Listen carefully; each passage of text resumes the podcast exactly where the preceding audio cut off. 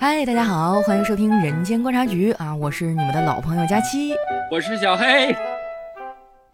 我觉得时代变了，然后呢，你看，这要是放在我们爸妈这个年代，对吧？就是你还非得吃吗？对。哎，我感觉我们之所以能够被胁迫着往前走，就是因为我们已经日渐的妥协了，就不像父辈那么刚。哎，我觉得还是时代变了，就是现在当代的年轻人啊，你说到底就是你爱面子，然后愿意花那份钱。这要是我爸妈去买这个东西，我跟你说，什么玩意儿，我必须给你塞回去呢。疯了吧你！雪糕敢卖这个价，你活不活了？就是绝对是这种，就是整个的一个消费理念，其实每代人不同嘛，它发生了一个比较翻天覆地的变化。你想我们父辈那个时候多节俭，对吧？确实哈，其实我感觉说白了就是好面儿啊，加上兜里确实有那么点闲钱可支配。嗯，你看像我爸妈哈，就是小的时候确实咱家庭条件就是恨不得一分钱掰成两半花，那就是爸妈的节俭才能说是让我们能够这么健健康康的长到大哈，能念个大学。如果他那时候那么挥霍的话，估计咱可能上到初中就不念了哈。但是即便是到现在，家庭环境好了，嗯，我也是经常会给我爸妈零花钱啊，就给他们打一些生活费，他们也还是就是非常的抠门儿。嗯，我记得有一次啊，我就特别特别生气哈，我领我妈出去吃饭。嗯，吃饭的时候，当时那家餐厅可能环境比较好啊，大概就是人均一百五左右吧。但是你知道，在上海其实也就还好。嗯，当时呢，我妈就说她不怎么饿，然后点菜点的就很少。嗯，结果回到家哈，没多大一会儿，我妈跟我说饿了。我说不刚吃完吗？咋饿了？我妈说，哎呀，那个地方太贵了，我也没舍得吃。嗯，然后就路过那个地铁站口嘛，有一个卖炒饭的，十五块钱一份。我妈说，你再给我买点炒饭吧。嗯，当时我整个人就不知道怎么了哈，我那个心里面突然我就很心焦，我那个火呼啦一下就起来了。我说妈，我现在都已经上班了，是我每个月给你的钱太少了吗？嗯，我领你出去吃又不让你花钱，你就吃呗。嗯，我那天我妈也很委屈，我妈甚至眼圈一下就红了。但当时我几乎是怒气冲冲摔门而出，然后。去那个地铁口给我妈买了一份炒饭啊！当时那个路上我也很委屈，我觉得我这么辛辛苦苦在外面挣钱是吧？每个月我也给你和爸爸零花钱，也给你们打生活费是吧？逢年过节的咱也没少给，那怎么的？我出去请你吃一顿饭，你都要这么抠抠搜搜的吗？嗯。但是后来有一次我跟我朋友聊到这个事情啊，他说爸妈那一辈就是节俭惯了，哪怕你不是让他们花钱，他们也会心疼你挣钱不容易，所以他们舍不得花。嗯。你要知道这件事的本质是爸妈爱你，嗯，而不是说和你做。做对，你这个时候心里是不是就好受一点？嗯，然后那个时候我的心就被另外一种情绪占据了。哎，就是我可真没用啊！如果我再努力一点，我再多赚一点，是不是爸妈就舍得花了呢？也不是，哎，就是包括我后来慢慢的工资涨了啊，嗯，然后我开始给家里就是买东西，买这买那，就是给他们的钱也越来越多。以后我发现我妈该抠还是抠啊。嗯，对，就是爸妈的那种消费观和底层生存哲学。就我妈去早市买菜的时候，她一定就是。要赶上最后一波，快要收摊的时候去，性价比王者啊！对，你要知道最新鲜的菜，就是一定是你刚去的时候人比较多的时候，水灵灵的小蔬菜是吧？上面还带着清晨的露珠，那个时候是最新鲜的哈。我那时候我妈从来都不去，因为不好讲价。嗯，她一定要等到快散了的时候，还剩那么一小堆蔫巴的，让人挑剩的。嗯，我妈会挎个小篮子去，哎，这一堆多少钱呢？两块钱一斤呢。嗯，哎呀，一块钱吧，你剩这点我都给你包圆了。哎，然后他觉得他占了便宜，买回来一大堆，结果没吃完，烂在家里了。哎呀，所以我觉得，你也不能说他不对哈，就是爸妈那一辈节俭惯了，可能还是观念不太一样哈。这也没有办法。对，就也没有办法。这要是我的话，我可能会要那个清晨最新鲜的那一小撮，但是我妈会觉得，哎，我同样的价钱，我买一堆回来，虽然它有点蔫巴了，但是你看我们家能吃好几顿呢，对不对？而且你买东西买一大堆囤，你比如说买个水果。然后囤着，嗯，囤着吃不完，坏了，坏了不能扔，要把那个坏的那嘎达挖出去。哎呀，对对对对对，对吧？吃剩下那根好的，然后你跟他说说这不行了，你这个东西挖出去以后，那边其实也是有细菌的。对，这万一吃完了这个东西，你去住个院，对吧？你这多少水果的钱都出来了。但是那这就是没有办法解释清楚的事，因为这就是他们的环境嘛。你知道最可恨的是什么吗？嗯，就是吃剩菜啊。嗯，我倒不是说铺张浪费，我们一丁点儿都不能吃。但是我就不明白他们为什么做一次的时候要做分量很大。嗯，然后下一顿热热再吃，难道是在心疼电费和煤气费吗？嗯，然后有的时候我觉得我妈最可怕的一点就是她一做一大盆，我恨不得能吃两天我都吃不完。嗯，你要知道这个剩饭剩菜呀，它确实是呃随着温度或者是这个环境的变化，它里面会产生一些什么亚硝酸盐啊等等一些对身体非常不利的一些东西哈。嗯，那我就建议她，我说要不我们少做一点。但每次我妈还是做着做着，哎，就做了一大锅。然后他从来都不扔，就是放到冰箱里，然后下顿拿出来再热一热吃。嗯，然后呢，就哪怕他就是吃不完，他就是放到冰箱里，他放坏了，哎，他也一定要是在冰箱里放坏的，他绝对不可能说这个东西啊我没有吃完，我啪一下扔掉了。嗯，然后我记得我妈还有一个特点就是，比如说这一顿有新的菜，然后也有。这个剩菜，我妈一定会先可着那个剩菜吃啊，把它打扫了了就得了。嗯，结果好嘛，你把剩菜吃了，然后新的这个菜没吃完，又变成了剩菜，然后就永远吃剩菜。嗯对，就陷入到一个死循环里面了。然后我就感觉是又生气吧，又好笑，又想说他吧，又舍不得说他那种感觉。嗯，哎呀，我觉得这个是环境造成的。我以前想不通，说实话，我跟你一样，我想不通。但是呢，知道我怎么想通的吗？嗯，因为我现在会不自觉的囤口罩。嗯。我忽然有一天，在我就是我明明对这东西没有需求，但是我买了很多，然后家里把它拿回来放在那儿，然后码在那儿，我就感觉心安。就忽然那一下子，我就明白了，就是为什么就是我们之前说的所有的种种，就是因为他们的长久以来的生活环境给他们造成了在那方面的危机感。比如说小的时候可能不够吃，所以我就必须要这种。量大的东西才有安全感，放在那儿，然后我可以吃不完再吃。但是我万一这边没做，万一那边什么情况，下顿就没有了。比如说，我跟你讲，我们家有一个东西，叫做收集塑料袋的塑料袋。实不相瞒，我知道。大家能理解这是个啥吗？这是个收集塑料袋的塑料袋，就是所有塑料袋拿回来不能扔。然后你看，我买了很多垃圾袋。对吧？这垃圾袋大概几分钱一个，但是一开始我们家就是有一个专门放塑料袋的大塑料袋，那个塑料袋拿出来就每次套垃圾袋，套垃圾袋。然后我说那垃圾袋为啥不用？那垃圾袋多贵呀？那垃圾袋能有多贵？我妈也这样，就你出去逛个超市啊，或者买点水果哈，都让人家多给你套几层袋，回来以后那个袋儿她也不扔，卷吧卷吧就往那一塞，然后整的乱七八糟的。我们家不是说是往一个专门的塑料袋里面塞哈，我们家是冰箱侧面不是有一缝吗？嗯。就那个侧面哈，被我妈就各种塞的袋儿啊，还有包括你出去买衣服呀，买什么东西，它有的可能袋儿还挺好的，就是那种，就是很硬实的那个能折起来是一个口袋那种哈。嗯。我们家冰箱侧面，我实不相瞒，塞的满满 登登一下子。嗯。我觉得如果某一天我们家冰箱坏了，肯定是因为散热问题，因为后面都已经被塞满了。然后你要说冰箱坏了，就是冰箱坏了这种东西都不带修的，就是。可能除冰箱除外啊，因为冰箱就是制冷就不管用了，那还有可能，比如说什么洗衣机呀，反正就是类似于各种小家电嘛，就是小坏啊、小修小补都一定舍不得修。就家里唯一会主动去修的只有麻将机，对吧？我觉得你这个倒和我们家不太一样哈，我妈一定会主张修，但是一些小家电的话，我可能会说，哎呀，就别修了，这玩意儿买百八十块钱一个，嗯，上哪儿能修这玩意儿去啊？我就买个新的。我妈说不行，我一定要修。还有我爸也是，我爸老花眼哈。然后就是戴着老花镜啊，拿着那个小细螺丝刀，搁那噔噔噔，自己买个螺丝刀，搁那咔咔咔拧，给它拆吧了。我说爸呀，你能行吗？我说没事儿，我修。结果好嘛，修完了以后确实就是原样装回去了。嗯，然后甚至还多出了两个零件儿，多出来俩零件儿，工程师慌了。然后就是就是包括我买那些快递纸箱的，从来都不扔。就我们家厨房里永远有一个角哈，就是放着一摞的纸箱子，你知道就特别讨厌，很占地方。我说妈，就是咱们家买房子就一平米，挺老贵的，你就用这纸箱子搁这一站，你这些纸箱子一共能卖几个钱？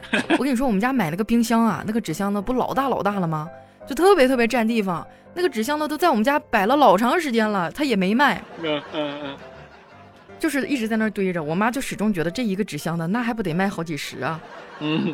哎呀，就是一切有可能换钱或者再利用的东西哈，就是通通的堆到家里面。是呀，所以说他们这代人的这种方式，那他确实是会把，呃，价格锚点锚在产品上啊。刚才我们都说了，性价比王者，对吧？去菜市场定价权，老娘说了算。对我不管你卖多少钱啊，我觉得它应该值多少钱，我就给你多少。对，我觉得这个东西应该多少钱就，然后后来就导致什么呢？你比如说我们。呃，有的时候你想孝敬孝敬父母，然后你买了一个觉得比较好的东西，这个时候你就不敢告诉他真实的价格嘛，对吧，比如说你给他买双鞋，然后明明是一千块钱一双鞋，或者五百块钱一双鞋，他问你多少，你跟他说五十，你就只能这么说，要不然他就会觉得说啊，这玩意儿这不行不行，就是这种。然后你为了这种少的争吵，你跟他说五十块钱，说嗯，这五十块钱不错，然后这鞋挺好。第二天出去，就是周围的所有老头老太太都得知道这个鞋五十块钱，然后哎，就是小黑，你帮我也带一双呗。发现收到了二十条接龙，但是你知道这不是最可怕的，这不是最可怕的，最可怕的是什么？就是我真的有一次，我有一次给我妈在店里买了一双大概就是呃三百多块钱的鞋啊。然后我怕她心疼钱呐，我妈问我，我就说六十块钱。然后我妈不是喜欢跳广场舞嘛，她就告诉了几个一块跳舞的老姐妹儿啊，然后几个阿姨结伴的就跑去那家店买了。那个店家开口就要三百多一双啊，我妈就跟那个店老板理论哈，说啊，我姑娘昨天刚买六十，你这坐地涨价呀，巴拉巴拉巴拉。然后几轮讨价还价下来，那五个阿姨一人花了六十块钱，拎着一双鞋屁颠屁颠回来了。哎呀。我就跟我妈一比，我这个讲价水平简直就是太菜了。我就是青铜，我妈是王者。像我讲价，我说老板，这个能不能便宜点啊？老板说不能。哦，行吧，那就。哎，你要说买鞋，啊这故事咱也有。我跟你说，有一次我跟我爸也是去买鞋，然后你知道，就这个年龄段的鞋好像就也就三四百块钱，对吧？然后他恕不讲价，老板贼刚，他看了看说不讲价行，你这玩意儿能试吗？老板说能试啊，那那拿过来吧。然后拿过来一双新鞋，咔一脱，我靠，不瞒你说，满屋那个味儿，哎呦我的天！老爷子脚可以啊，香港脚啊。对。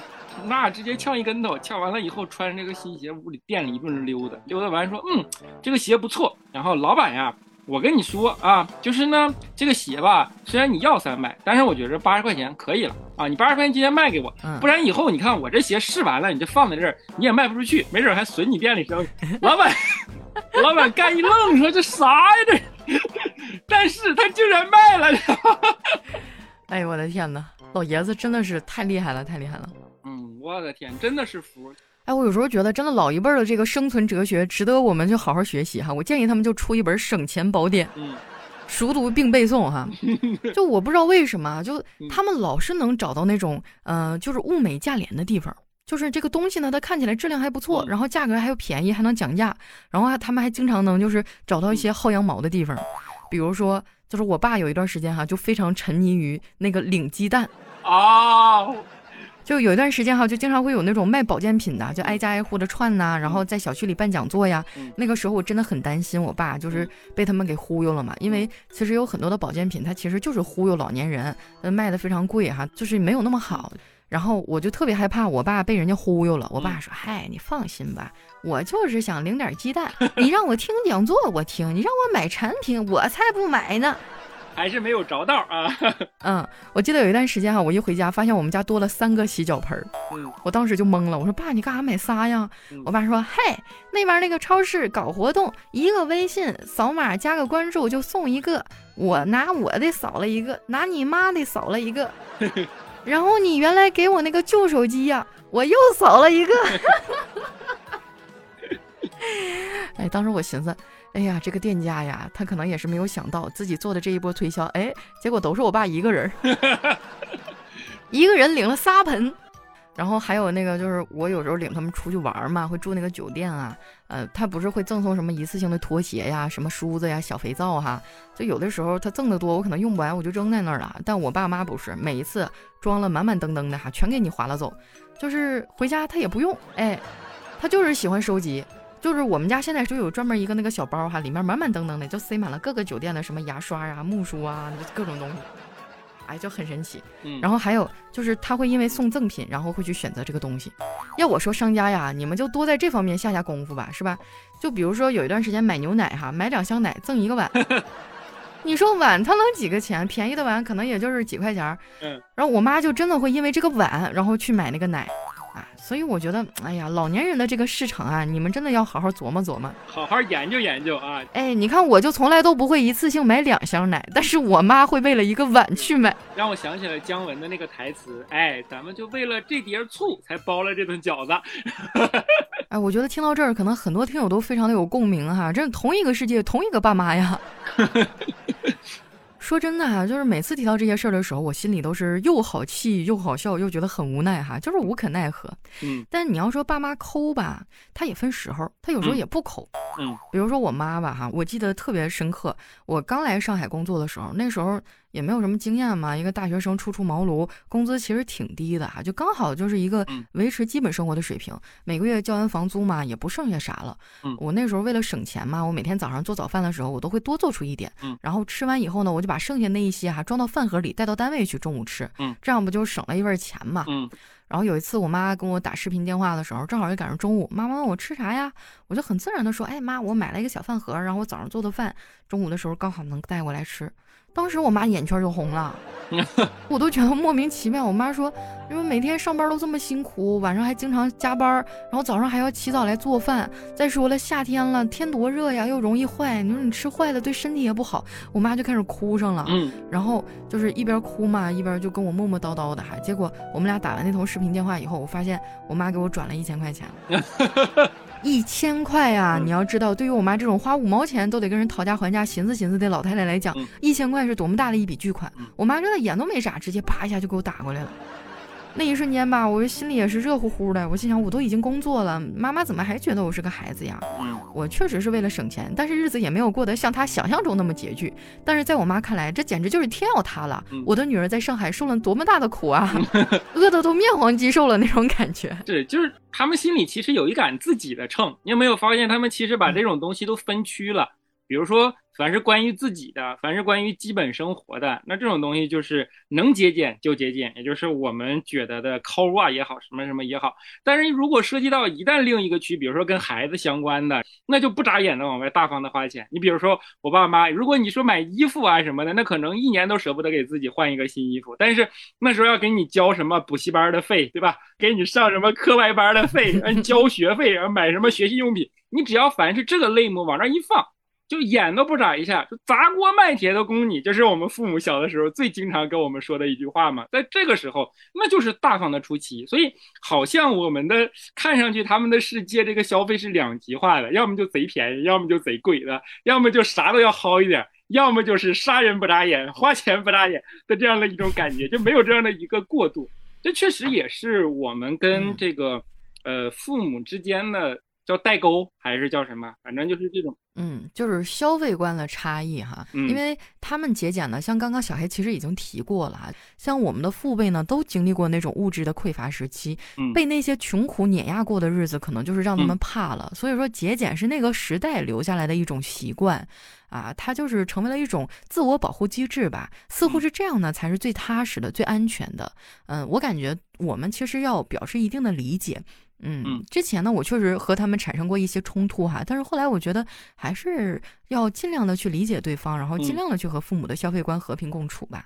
以前呢，我岁数小的时候，可能还会跟爸妈产生一些这方面的冲突啊，但是随着年岁渐长呢，我觉得我们都应该学会和父母的消费观和平相处。对，但是你和平相处还是要找到自己的方式啊。首先，我们不提倡前面的方式，比如说你买完贵的东西，跟父母说很便宜。因为那样他有可能让你多买几个，对吧？父母不见得真的不喜欢你买的东西。比如说，我有一次，我给你举个反面例子啊，我有一次咬个大牙，我在网上买了一个按摩椅，那挺老贵的呢，好几千上万了吧？得老贵了。然后下完单以后，我就打电话给我爸说了，我说这刚买了个按摩椅，结果被我爸一顿骂，说我乱花钱。那没办法，呵斥就让我把这个货就退了。那我就老老实实退了。结果过了几天，大概十天左右吧，我爸打电话问我，说你这椅子怎么还没到呢？那隔壁赵大叔、王阿姨、李阿姨天天都搁这问我，到底咋回事？哎呦我天哪！就是可能他嘴上在骂着你，但是其实转身就开始跟邻居们已经嘚瑟上了，就开始显摆上了，是吧？哎，你说到这个，我也想起一个事儿哈，就是我爸喜欢打麻将啊。我有一次就是给他买了一副那叫什么，说是什么玉石的麻将还是啥呀，反正就是啊挺贵的，然后看起来特别奢华。嗯，然后我爸就骂我，你买这玩意儿干啥？家里又不是没有。嗯，结果转身呢，我爸就把那个牌里面的一张那个是妖姬呀还是发呀哈，就手里捏着两张牌啊，就出去遛弯去了，出去转了一圈。逢人就说：“哎呀，哎呀，你这手里老赵，你这手里搓的是啥呀？哎呀，我姑娘给我买的扑克牌。你瞅瞅这孩子瞎花钱，这家里都有，非要买什么说什么玉石啊，什么玩意儿对身体好啊？我当时我都快笑死了，你知道吗？一副麻将牌哈，他都要出去拿两张牌出去嘚瑟一圈，嗯，回来了以后还得对我吹胡子瞪眼，以后别买了啊，这玩意儿赠老贵。所以看他那个嘚瑟的样子，我心里还是蛮开心的啊，就是感觉自己心里还是特别满足。确实，一代人有一代人的消费观，父母有父母的消费观，我们有我们的消费观。然后我们现在，哎，也不算年轻人了。现在年轻人有年轻人更刺激的消费观，所以就出了刺客嘛，对吧？从消费观上来讲，其实每一代真的有很大的差异。我们可以采用的方法是，比如说，你可以跟父母去讲讲危害啊，讲讲道理啊。比如说，你看。房价几万块，你拿出来三平米去堆箱子，你这纸箱子得多贵，对吧？性价比太低了，在阳台堆一堆纸箱子，堆一堆瓶子，万一再着个火怎么办？也挽救不回来呀。对呀，对吧？比如说你这种水果坏了，你还要挖掉，然后吃没坏的那一半，也有菌。到时候吃完了东西住院，你这现在医院多贵啊！进去挂一号出来，够你买一年的水果了。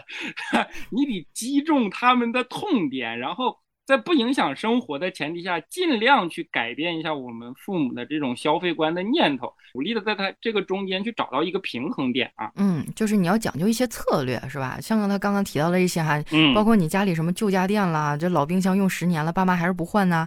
你不要跟他说什么新的家电有多么多好，多么多智能，你可以跟他说，妈，这个老冰箱啊，它特别费电，就新的冰箱一天可能一度电，这老的一天得三度电呢，不划算。你妈可能第二天就开始，哎。去买一个新的吧啊，就是你跟父母相处，你得讲究策略，你得找一个平衡点。对，每代人都有每代人的消费观念嘛，这个不能强求。父母有父母的，我们有我们的。然而我们现在也不能算最年轻的一代人了吧？啊，现在零零后的消费观念，哇，那简直是看不懂啊！太超前了哈。对，至少在我的角度来讲看不懂。你看，比如说我们这代人，可能钱会更多的花在固定资产上吧，比如说房子、车子。然后要么就去呃教育很看重，然后医疗等方面，就是在这方面你会觉得要有一个安全感。对我感觉我们就是负重前行的一代。哎，对，负重前行的一代。但是现在的小年轻，我的天呐，有一次我听过一个词儿叫“暴力熊”，嗯，我才知道有这么个玩意儿，就是那叫什么呀？是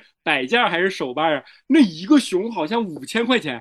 不知道你看过那玩意儿没有？然后我当然知道啦，就还有的限量版，那上不封顶，好几万，我天呐！嗯，我觉得这玩意儿不就是一塑料壳子吗？是我们要支持他们维持什么版权意识、什么原创这那的，但我还是觉得这个熊就这么一个塑料壳子，它到底贵在哪儿了？然后有一次我参加过一次脱口秀的活动。就是他是一个脱口秀的老师，然后就让这些演员们，就是说开放天性，然后说出你的梦想什么什么。到我们这个可能就是，比如说我想买个保时捷，然后 你觉得这个梦想很正当，结果旁边一小孩站起来说我要一屋子的暴力熊，最好有一万个。我当时说暴力熊是啥玩意儿？哎呦我天，就是这种感觉，就是完全不一样。嗯，你倒也不能说它脱离实际哈。咱们来拆分一下哈，一屋子的暴力熊一万个，那说明什么呀？说前提它得有个豪宅，哦，能放得下这一万个暴力熊，对不对？嗯，所以说人家许那个愿望比你这个高端多了，啥也不是，就知道要保时捷。最后小丑就是我自己是吧？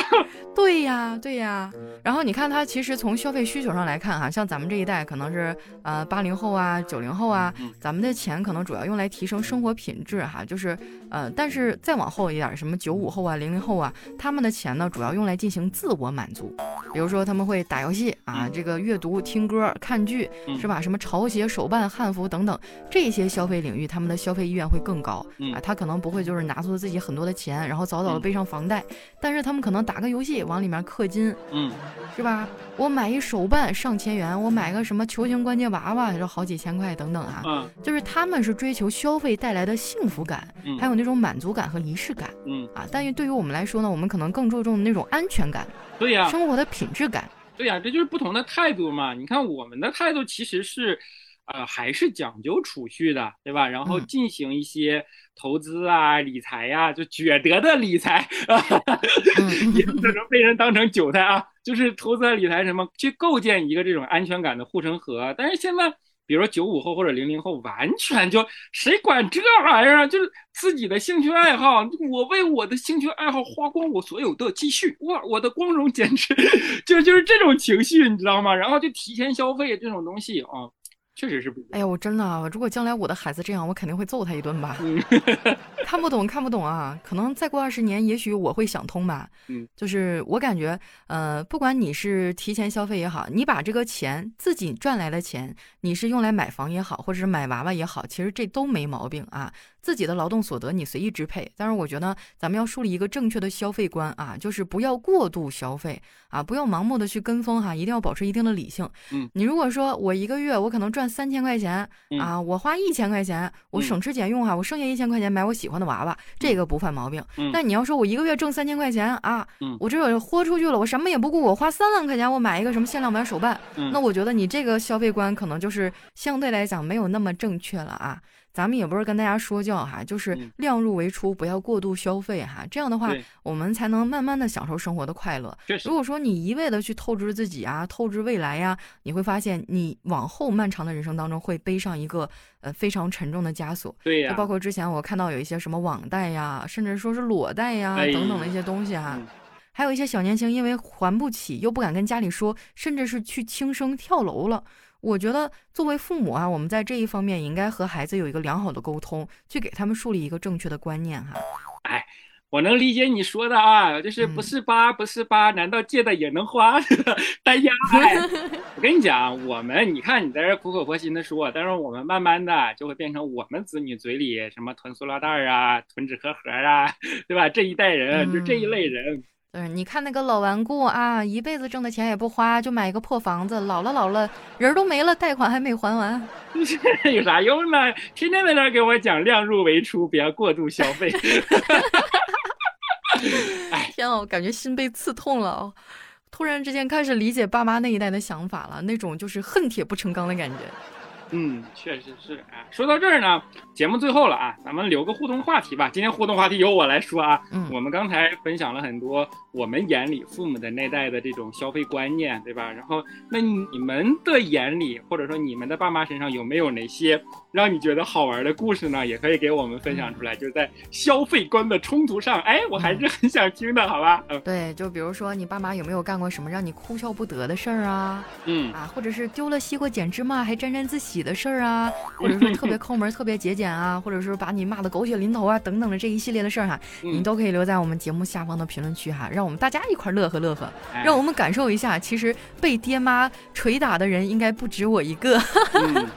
当然呢，除了留给我们的互动话题积极留言啊，还是希望你们能够点赞转发，最重要的是订阅一下我们的专辑。哎，你的订阅对我们的绩效很重要啊，朋友们。嗯，谢谢大家哈。嗯，那今天到这儿呢，我们的节目呢就接近尾声了哈。我是你们的老朋友佳期，我是小黑，哎，期待你们的留言，我们下期再见，拜拜。